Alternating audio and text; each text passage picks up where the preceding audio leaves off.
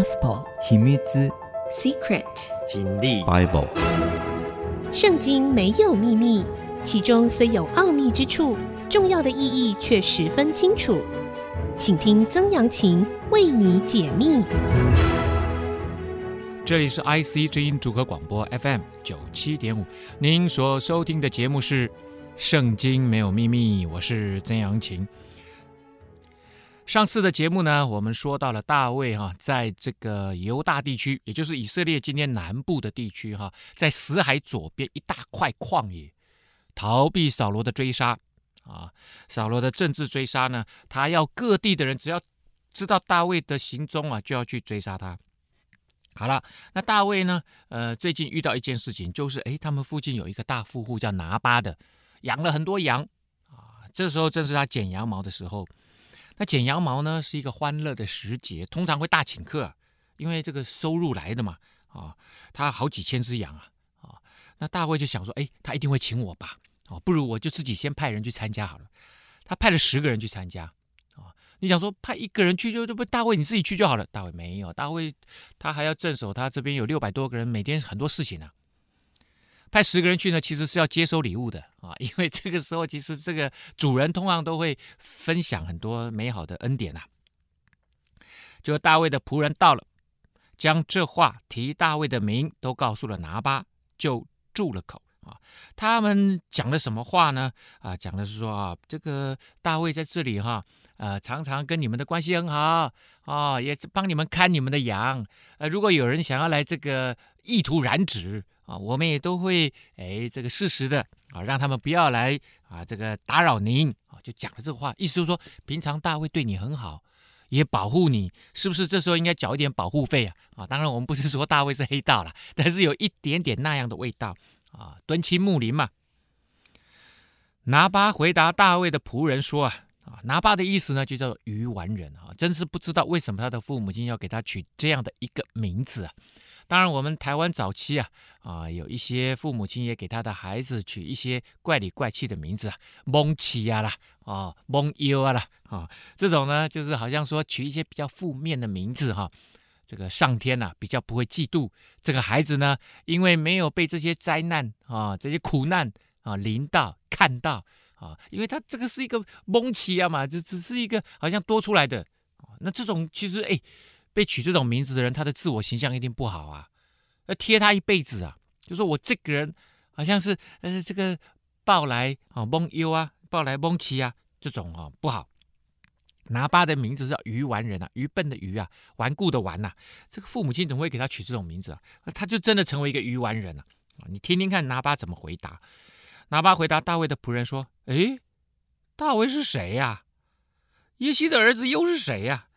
近来啊，这个悖逆主人奔逃的仆人甚多，我岂可将饮食和为我剪羊毛人所宰的肉给我不知道从哪里来的人啊？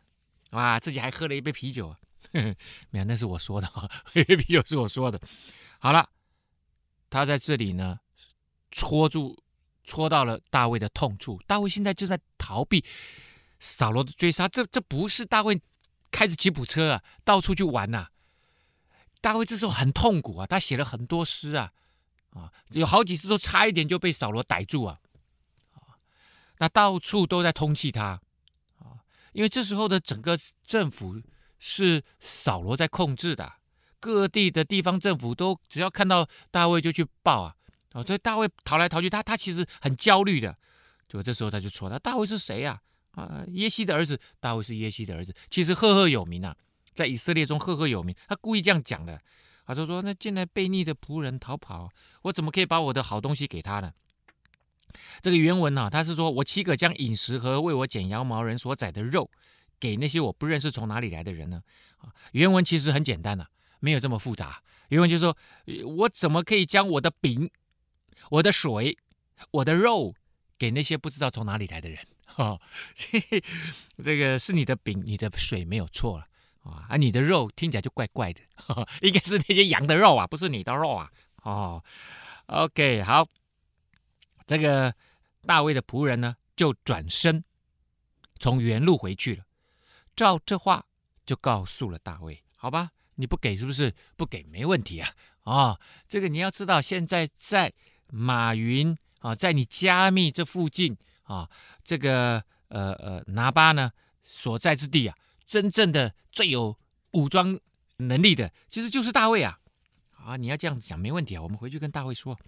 大卫向跟随他的人说：“你们个人都带上了刀。”众人就都带上了刀，大卫也带上了刀。跟随大卫上去的约有四百人，留下二百人看守器具。翻译是写器具啊，其实就是行李啊。之前我们记得扫罗刚刚被啊这个撒母耳呢，在众人面前抽签抽出他的名字的时候，大家也都找不到他。原来呢，他躲在器具中间，那个器具就是行李啦。因为以色列十二个支派人从各地来到撒母耳这里嘛，那他们来到都一定会带了很多行李，就堆放在一处，这个集中管理啊。没想到扫罗就躲在那个器具当中，其实就躲在行李当中。那大卫呢，其实他到一个地方，他其实是个流流浪人啊。那这些人跟着他的六百个人，他们一定有集中管理，他不会有衣箱衣柜哦，不会有那个储藏室啊，没有啊，都是就是可能用用一些绳子就就圈起来，就拦在那里，就大家都帮忙看守。好，那这时候呢，大卫就带了四百个人准备兴师问罪啊。你说我是谁啊？搞不清楚啊你？有拿巴的一个仆人告诉拿巴的妻亚比该说，大卫从旷野。打发使者来问我主人的安呐，主人却辱骂他们，啊，这个原文辱骂是用大声尖叫，就是一边尖叫一边骂人呐，所以这个人情绪显然是有问题的。其实前面呢，呃，大卫的仆人到了，把这个大卫的话讲完了，这时候正要来要礼物的时候，然后他就住了口啊。其实原文呢、哦、是说拿巴听完了，他就跳起来说话，哦，跳起来，这显然是受了很大的刺激啊，人才会从椅子上面跳起来说话，然后就回答了说：“大卫是谁呀、现在逃避这个主人的悖逆，主人的逃犯很多啊。”结果这里呢，他的仆人们呢啊说啊，主人呢羞辱他们，辱骂他们啊，原来就说他跳起来大声尖叫，这个很符合刚刚前面他跳起来。大声尖叫，所以呢，这个人情情绪真的有问题啊。好，那这个呃拿巴的仆人来跟亚比该，亚比该是这个拿巴的妻子。亚比该这个名字，现在其实有一些人他就叫 Abigail 哦，亚比该。呃，这个呃名字的原文意思叫做父亲的喜乐。啊，带给爸爸很多的喜乐。我想，哎，这个名字对呃很多男士来讲，哎，给女儿取这个名字一定很不错嘛。父亲的喜乐，Abigail 啊。好，那这个先生叫鱼丸人，太太叫父亲的喜乐。哈，这两个人配在一起啊，好比有一句啊啊，一朵鲜花插在叉叉上面啊，或者是呢，癞蛤蟆吃了天鹅肉啊。好了。可是呢，这些仆人继续说：“可是，嗯，但是那些人待我们甚好。我们在田野与他们来往的时候，没有受他们的欺负，也未曾失落什么。这个分两两方面来看，大卫没有欺负他们。显然，那个时候，那个时代，在旷野里面放养牛羊，你常常会遭受到人家的欺负。”会被人家抢羊抢牛，所以他下一句说也没有失落什么。显然大卫不止对我们很好，也没有来抢我们的东西，而且还帮助我们挡住很多要来抢我们牛羊的这些盗贼。所以大卫等于是他的保护者啊，他的仆人跟他这里也就是想到了刚刚为什么大卫又派了十个人来参加他的剃羊毛大典庆祝活动啊。哦因为他会觉得说，哎，平常我们敦亲睦邻关系这么好，你显然应该多多少少表示一下吧？你以为我出六百个人保护你，哎，这六百个人都不用吃喝吗？好了，我们在他们那里牧羊的时候，他们昼夜做我们的保障。这个保障呢，其实就是矮墙，也就是羊圈的意思。他是意思是说，哎，大卫好像我们的羊圈。在以色列早期，他们的羊圈很简单，就是用石头堆垒起来。啊，你想要多大的羊圈，你就堆多大。我们去呃以色列这个旅游的时候，会到这个加百农地区附近，他们就让我们参观像这样子的羊圈啊。然后那个门的地方哈、啊，它其实没有门，他把羊赶进去以后，那个牧羊人就睡在羊的门那里，睡在羊的门那里呢，这样子才能够晚上第一个防备盗贼，第二个呢，如果有那个狐狸啊想要来偷吃啊啊，那个羊那个牧羊人他一时间第一时间他就可以跳起来就可以反应。所以耶稣说：“我就是这个羊圈的门啊，不是从我进来的，都是要来偷窃、杀害、毁坏的。”这是在约翰福音第十章第十节，耶稣讲这个话，所以说，就说我就是羊的门呐，啊，啊就要要从我进来。也就是说，如果你生命要得救，要重新来过，过一个蒙福的生命，要从耶稣基督那里进来。好，我们先休息一下，稍后再回来。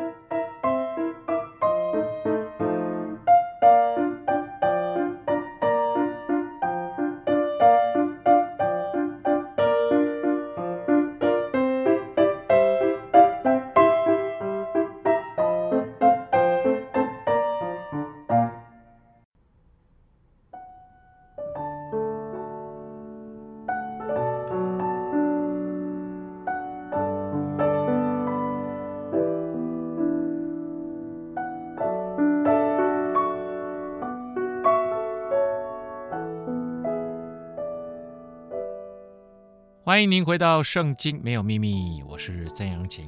好的，我们今天呢讲到了哈，呃，这个拿巴这个大富户啊，牧场的主人呢、在剃羊毛，结果呢，呃，大卫就派了好朋友，派了几个他下面的手下十个人呢，就去跟他参加好朋友的这个庆祝大会啊，结果没想到被骂回来了。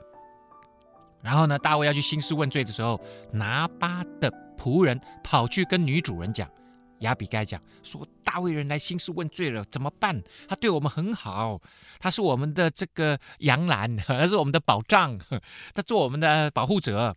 所以你当筹划，继续这个仆人跟这个女主人说，你要你要筹划一下哦，这个这个，要不然这个灾难可大了，看怎样行才好，不然祸患定要临到我主人和他全家。他性情凶暴。无人敢与他说话。这个他性情凶暴，指的不是大卫，指的是拿巴啊、这个祸患定要临到我主人和他全家。他性情凶暴，懂吗？前面讲的就是拿巴他们全家。那拿巴性情凶暴，没有人敢跟他说话。这个很麻烦。其实很多，我认识有一些啦，哈，这个公司的。啊，创业的那种、那种第一代的公司的大老板，很多他们都是这个，哎呦，不能说人家性情凶暴，要跟他说个性强烈啊啊，有些时候动不动就骂人，啊，他他们认为他们是治军严谨啊，可是真的会搞到最后会有一个麻烦，就是下面呢就不敢讲真话，大家都怎样？大家都这个附和你啊，因为因为只有附和你才不会被骂啊，因为这个就是很大的麻烦了。亚比该急忙将二百饼，呃，两两百块饼啊，啊，两皮袋酒，五只收拾好了的羊，收拾好了的羊就是把那个羊皮都拿掉了哈，把这个羊处理一下，可能把羊腿都卸下来啊，羊肉哦，这个羊头啊，这个羊的内脏都都把它收拾好。我记得那时候我们去纽西兰打猎，一打完猎那个。呃，向导就帮忙我们啊，第一个就先把羊的内脏拿出来啊，因为他们西方人不吃羊的羊杂了，我们讲羊杂就羊的内脏，其实他应该让我们收起来，因为我我们喜欢吃啊，这是第一个。然后第二个呢，他帮我把羊皮扒掉，第三个就是那个扒完的羊皮啊，他会帮我们挂起来，他就叫做熟成啊，羊新鲜杀了。啊、你这个呃，如果这个弄一个烤羊腿，或者是把那个羊大腿上面的肉啊、哦、切下来，然后切一切炒，不管你炒什么东西的哈、反正炒大蒜或什么东西的，不太好吃啊、就是它没有熟成的过程，其实熟成也没讲，也也没什么特别，它就是腐腐化的过程，它有一点点腐化，当然不是真的腐化掉了，就是他说在一两天哦过后，那个羊肉最好吃、所以他们就会帮我们放在一个小房间里面挂在那里。然后呢，呃，当然第二天我们就其实就离开了啦。但是他就会帮我们处理好，就是收拾好，就是处理好的羊，五细亚烘好了的穗子啊，这个穗子当然就是不管是麦子啦、大麦、小麦都有可能。五细亚，这个呢其实就是容量的单位，一个细亚就是指七点三公升，所以五细亚呢，五乘以七点三，好，赶快考大家的数学。三十六点五，非常好。我听到各位同学啊，你们的数学都很棒哈。现在很少人会心算的啦，大家都是用那个计算机按一按。三十六公升点五公升的这么多的麦子啊，一百个葡萄饼，两百个无花果饼，都驮在驴子上啊。这个葡萄饼跟无花果饼在当地是非常重要而且很宝贵的啊，这种补充能量的呃这个饼。啊，是水果饼啊，因为水果饼、水果在那个地方的水果都含有很高的糖分啊，所以这个哎，如果你在啊这个路上哈，直接拿来吃，很快就补充体力了。对仆人说：“你们前头走，我随着你们去。”这事她也没有告诉她丈夫拿巴，所以亚比该急忙准备了一堆的礼物啊，一堆礼物，然后呢，用驴子运去，直接。用驴子运去，直接就要去找大卫谈判啊！但是没有告诉他先生，因为来不及了啊！昨天晚上他先生也喝醉了啊，躺在那里还在还在还在睡觉了。亚比该就骑着驴，正下山坡，见大卫和跟随他的人从对面下来，亚比该就迎接他们。大卫曾说：“啊，我在旷野为那人看守所有的。”以致他一样不失落，实在是突然呐、啊！他向我以恶报善，凡属拿巴的男丁，我若留一个到明日早晨，愿神重重降罚于我。好，这是大卫出发的时候他说的话。他跟随他出去的四百个人，你说不是六百个吗？两百个留家看守他们的这个行李啊。大卫说：“哈，我帮那个人，那个人就是拿巴了，因为拿巴说大卫是谁呀？啊，所以就就说就 故意故意说我不认识大卫。大卫说我也不认识你啊。所以说那个人呐、我为他看守所有的，让他一样都没有失落。我实在是白白做了。他向我以恶报善。好了，接下来呢，就直接指明了拿巴的男丁属他们家的男丁啊。这个这个原先啊，这个男丁不是这样子讲，就是。”只要是他们家的男人哦，包括他的呃孩子啊，包括他的仆人啊，就这个原文是很好玩的。原文男丁就是说向着墙撒尿的，凡属拿巴家向着墙撒尿的，哈，这个真的是非常形象，很活泼了啊，这样子就叫文学嘛。你讲男丁就不好听嘛，就就没什么特别的，很平凡。可是说，凡属那在拿巴家，呃，他们家里面向着墙撒尿的那些人，哦，像因为男士嘛，像我们在外面当兵的时候，随随便便我们在行军的时候，说，呃，报告班长，这个尿急，尿急，尿急，不会自己随便找一个树就尿一尿，赶快赶上来嘛，就是这样啊，难道还帮你找厕所不成啊？啊，都在荒郊野外，没有人在找厕所，甚至连上大号都是一样啊。啊，都找一个，反正树稍微茂密一点的地方蹲下来就就上了啊，要不然就是站着，只要背对大家，大家就上了。所以这叫做向着墙撒尿的，指的就是男人啊，这个很好的文学啊。我若留一个到明日早晨，愿神重重降罚于我啊。而向着墙撒尿的，一方面嗯精准而且生动活泼的描述是男人，但是这也是一种轻蔑的用语。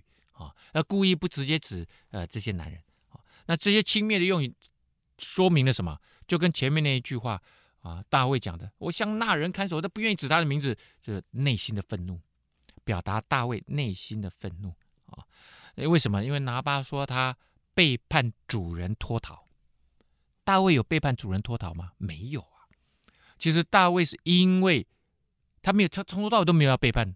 扫罗是扫罗内心深处嫉妒他，因为就就真的从一句话开始，大卫呃扫罗杀死千千，大卫杀死万万，就从一次对抗非利士人的战役当中，大卫大大得胜回来以后，从此以后扫罗就一直在追杀大卫。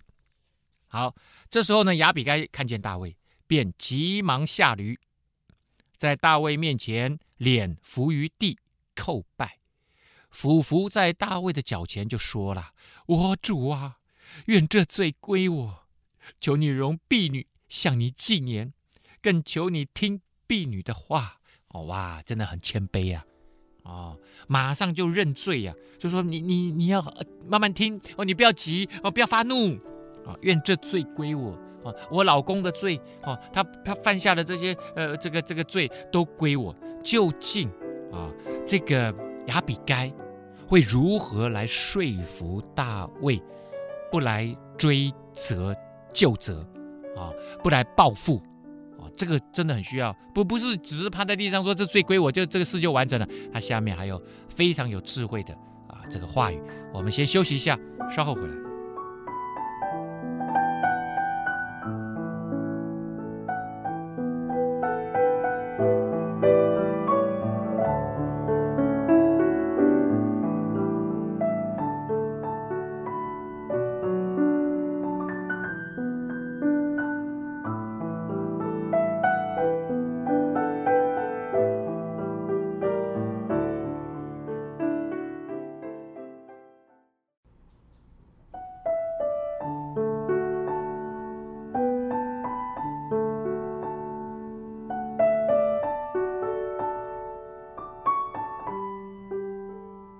欢迎回到《圣经没有秘密》，我是曾阳晴啊。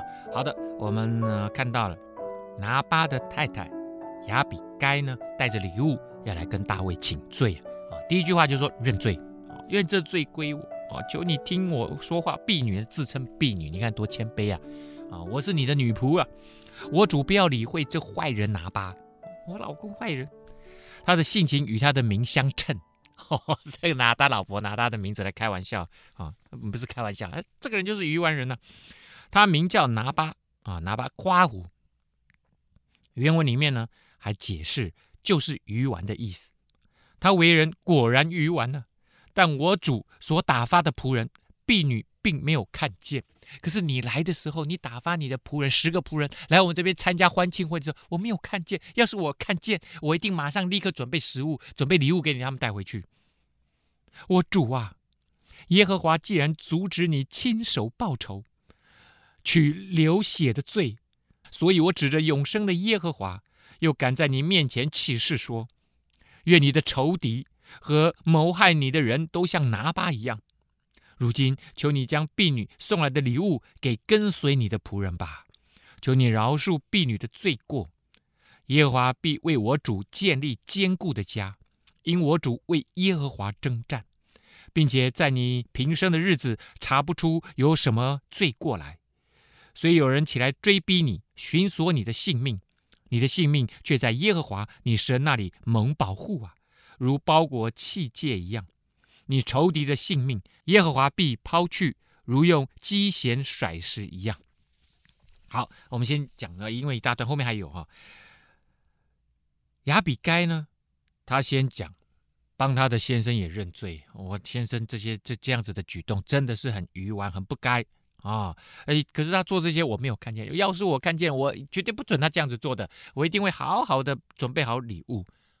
他先讲说：“我主啊，耶和华既然阻止你亲手报仇，取流血的罪啊，那他的意思说。”我我相信上帝不不希望你自己来报仇啊、上帝会阻止你，为什么？因为我来了，我把礼物带来给你了啊、哦！然后我也跟你道歉呢啊、希望呢你不要啊，意思就是说，大卫你不要自己来杀人，来流人血啊、那你去杀那个非利士人，那是敌人，那没办法。可是在这个时候，让我来做一个 peacemaker，让我来做一个和平使者，好不好？那你就原谅我太太，原谅我我我先生，也原谅他整个家族的人啊，还有他的仆人们、男男士们啊。那收下礼物啊，那你就没有犯罪啦，而且你也美美名啊，哦，你也你也饶恕了我们呢。而且因为这样子啊，你没有犯下这个不好的罪，杀人的罪，上帝也会为你建造家室啊，一定会帮助你扩大你的这样子的势力范围。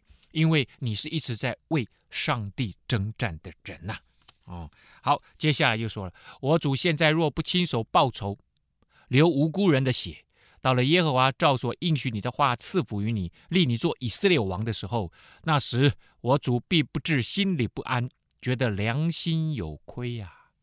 哇，他这个这个女人真的很厉害，她知道大卫心里在想什么。大卫当然第一个先要逃离这个谁扫罗王的追杀，然后接着最后当然就是希望能够向上帝借着撒母耳的手来用油膏抹他，说上帝未来以后你要成为以色列的王啊，所以他说立你做以色列的王。显然这件事情不是只有扫罗知道，撒母耳知道，或者是政府里面知道而已。Everybody knows，现在大家已经都很清楚明白，上帝要设立大卫做扫罗的接班人，而不是扫罗的儿子约拿单做他的接班人。好，那这里呢，他就说：“你你现在不要流无辜人的血，那怎么会无辜？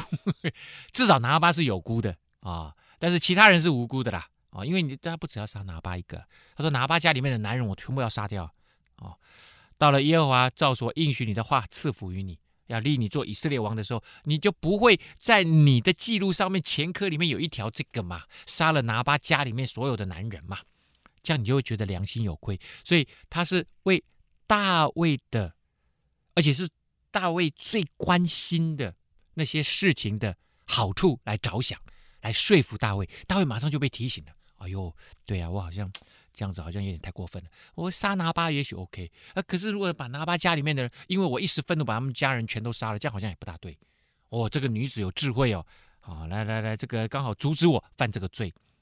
接着亚比该又继续说：耶和华。”赐福于我主的时候，求你纪念婢女。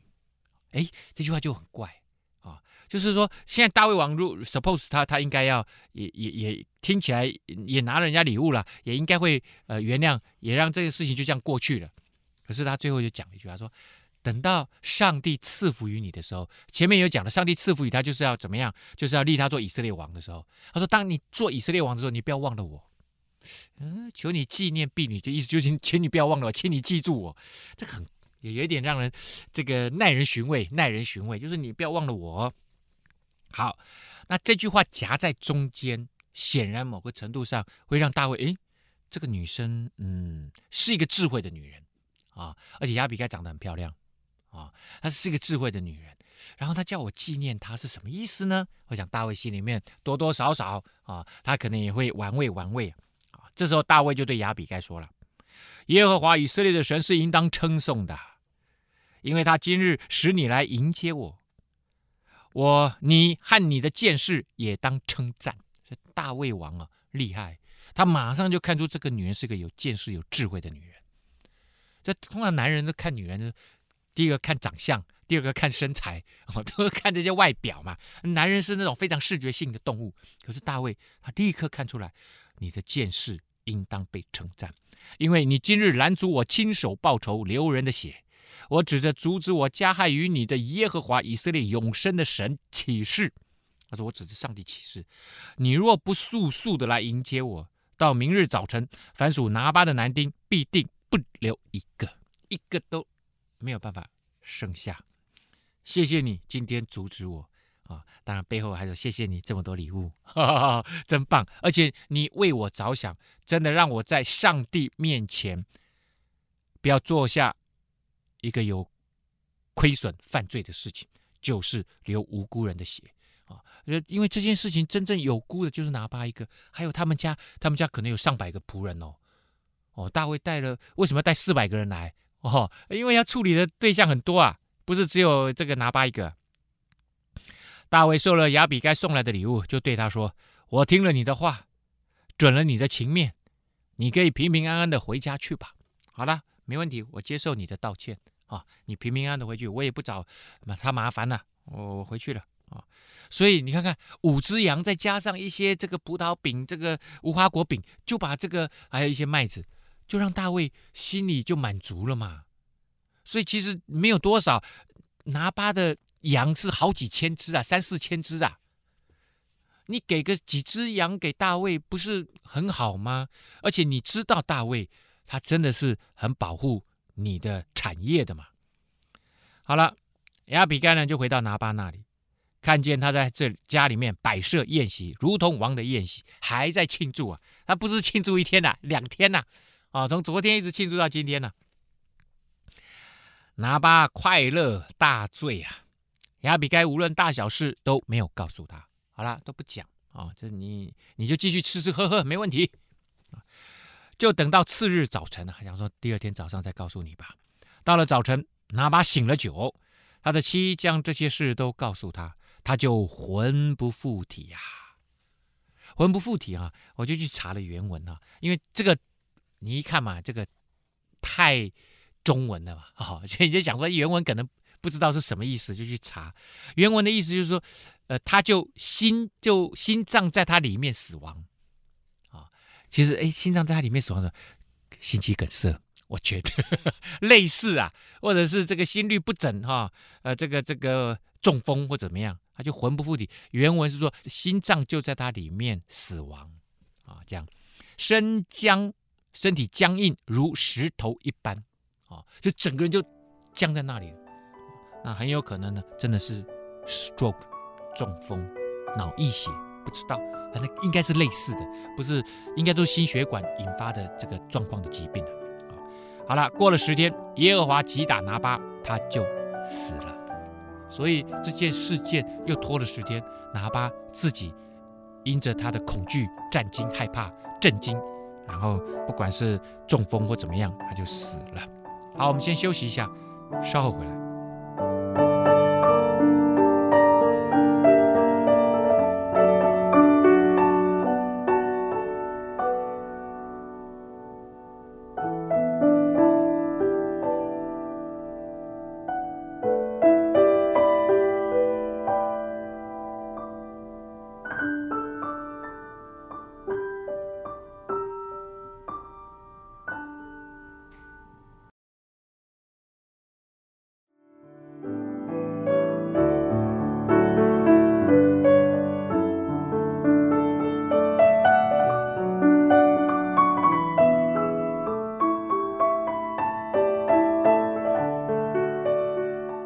您回到《圣经没有秘密》，我是曾阳晴啊。好的，哇，真的很厉害，拿巴就这样就挂了呢。十天后，上帝亲自出手啊，取了拿巴的性命。大卫听见拿巴死了，就说：“应当称颂耶和华，因他伸了拿巴羞辱我的冤，又阻止仆人行恶。”好，他认为上帝做了两件事情。第一个，上帝为我伸冤。啊，我平常对他很好，他对我不好，上帝呢亲自把这个愚顽人的性命取走。啊，第二个呢，上帝又阻止我犯罪，然后我没有去杀他们全家的男丁，啊，男人呐，啊，那上帝怎么阻止大卫流人的血呢？让亚比该做了中间人，做了那一个和平使者，啊，让大卫能够。啊，平平安安的啊，这件事情落幕啊，好了，那当然就是这个亚比该就是一个关键人物了，也使拿巴的罪归到拿巴的头上。于是大卫打发人去与亚比该说，要娶她为妻。哇，大卫这个行动好快啊，哦，真的很有效率啊。我想大卫一定记着那句话，我刚刚一我刚刚一说了，亚比该说，耶和华赐福与我王的时候。求你纪念婢女，大卫还没做王哎，大卫还没有做王，所以亚比该当时在昨在十天前讲的这句话，他的意思是说，等到你做以色列王的时候，因为上帝赐福于你，让你做以色列王的时候，所以他就说，耶和华赐福于我主我王的时候，求你纪念婢女啊、哦。那这个大卫呢？你想说哇，这个美女说要我记住她，我真的记住她了。因为拿鱼丸人拿巴死了以后，其实亚比该他就没有什么可以依靠的。在那个时代，丈夫要是过世，其实他的妻子啊，呃，就不容易啊营生呐，自己好好的维持啊。那拿巴说不定还不止一个老婆那，这是第一个，他可能老老婆之间会起来斗争啊。第二个，他身边有很多总管啊什么的，很可能会起来，还有他们家的这个家族，很可能会把他的产业夺走啊。所以亚比该呢，接下来呃他的营生啊，他怎怎么样维持生活也是一个麻烦。所以大卫就想说，好了，你要我记住你，我真的记住你了，马上就取人来迎娶他。大卫的仆人到了迦密见亚比该，对他说：“大卫打发我们来见你。”想要娶你为妻，亚比该二话不说就起来俯伏于地说：“我情愿做婢女，洗我主人的脚啊！”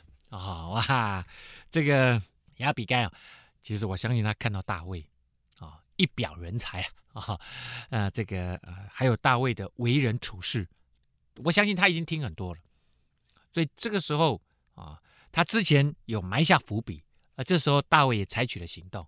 我相信他们两个在内心深处啊，也都对对方留下了良好的美好印象啊，所以他这时候也没有这个呃，也也不啰嗦，很直接就说：“我情愿做他的婢女，洗我主仆人的脚啊。”亚比该立刻起身，骑上了驴，带着五个使女，跟从大卫的使者去了，就做了大卫的妻啊。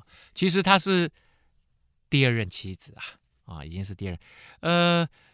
应该不算第二，我我觉得他应该第算第三任啊，因为其实大卫之前有娶过，大家还记得扫罗的二女儿米甲啊，米甲。可是其实现在米甲为什么没把最后一句哈？我我们先把这段看完了。大卫先娶了耶斯列人亚西暖，他们二人都做了他的妻啊。亚西暖算是原配，那米甲呢？可能是这时候应该是亚西暖后面有米甲，然后接下来呢？就应该是亚比该，可是他这边只讲了他们两个人都做了大卫的妻，哎，没有米甲，哎，啊，为什么呢？因为扫罗已将他的女儿米甲，就是大卫的妻，给了加林人拉亿的儿子帕提为妻。这个扫罗真的很奇怪，他随随便便他都可以改变他的想法跟做法，他这个人一直在自相矛盾，他前面做的事情后面就变了，啊，而且他变了没什么理由。就是米甲，她已经嫁给大卫。虽然大卫在逃亡，米甲住在宫中，那你也不应该就把米甲就就给丢给别人呐、你你让大卫也没死掉，大卫有一天会回来呀、啊。可是呢，哎，这个扫罗他就做了一件很奇怪的事，就把女儿呢米甲就给了这个别人，就做妻子这样子。好，拿巴事件啊插进来啊，也讲述了大卫啊如何。又娶了一位有才德、有智慧的女子啊！接下来我们来讲一个哈，枪与水瓶啊，这听起来好像电影的名字啊啊！枪与水瓶事件啊，西弗人到了基比亚，见扫罗说：“大卫不是在旷野前的哈基拉山藏着吗？”啊，好了，西弗人啊，这个其实之前就已经啊，这个已经密告过扫罗一次了啊。那这次呢，又再来这个给情报，就说：“哎，大卫在我们那里耶。”基比亚就是扫罗的故乡，扫罗的大本营啊，就在基比亚。所以西弗人呢，马上就跑到基比亚来见扫罗，说：“哎，大卫不是在我们那边吗？这个哈基拉山藏着，在旷野。旷野原来的意思哈，他说约斯门地区，约斯门啊。那这里呢，指的是气候干燥、地形崎岖，很适合躲藏的。”这个地方叫约斯门，约斯门其实就在死海左边的一大块，特别是比较南方啊，比较下方的呃这一大块啊，叫做呃这个约斯野。那现在也很多人就叫叫那个地方叫旷野啊。那开车如果你经过那里啊，像我们那时候开车呃隐基底泉，我们去看隐基底泉那个地方，隐基底泉其实就已经离死海非常近，可是在那个附近呢，都是这种很黄啊啊，就是。干燥，极其干燥啊！那这样子的一个高高低低的呃地形啊，岩石旷野。好，那这个呃基比亚呢啊，大概在死海的啊这个顶端啊，然后呃往西走啊，大概差不多也是呃呃几十公里的地方，二三十公里的地方不远啊。那呃西佛呢，它是在死海的南端。啊，我们刚刚讲的死海的顶端是北端嘛？啊，死海的南端呢，大致上啊，离开死海呢，大概也是差不多二十五六公里啊。那哈基拉山啊，这个就是呃离死海大概十四公里啊。所以其实西佛人知道大卫躲在哈基拉山，其实哈基拉山离西佛大概九公里、十公里而已。所以他们他们知道有人看到大卫，因为大卫不是一个人在那边躲了。大卫其实是六百个人在那边躲，所以他是一个集团。他到哪里，其实大家都很容易发现他们呐、那扫罗已经讲了，谁发现他们有重赏啊，来通报啊。所以西弗人这次又通报了，就说他在我们那里活动，你赶紧来下来抓他吧。扫罗就起身了，带领以色列中挑选的三千精兵，下到西弗的旷野，要在那里寻索大卫。好了。扫罗想说，这一次应该是很有把握的吧？啊、好了，那到底扫罗有没有办法这次就一举成擒呢？把大卫抓起来啊，了了他心头的心腹大患。今天没有办法告诉你了啊、他到底有没有抓到他啊、我们今天节目呢，到这里要告一个段落啦。圣经没有秘密，我们下次再会。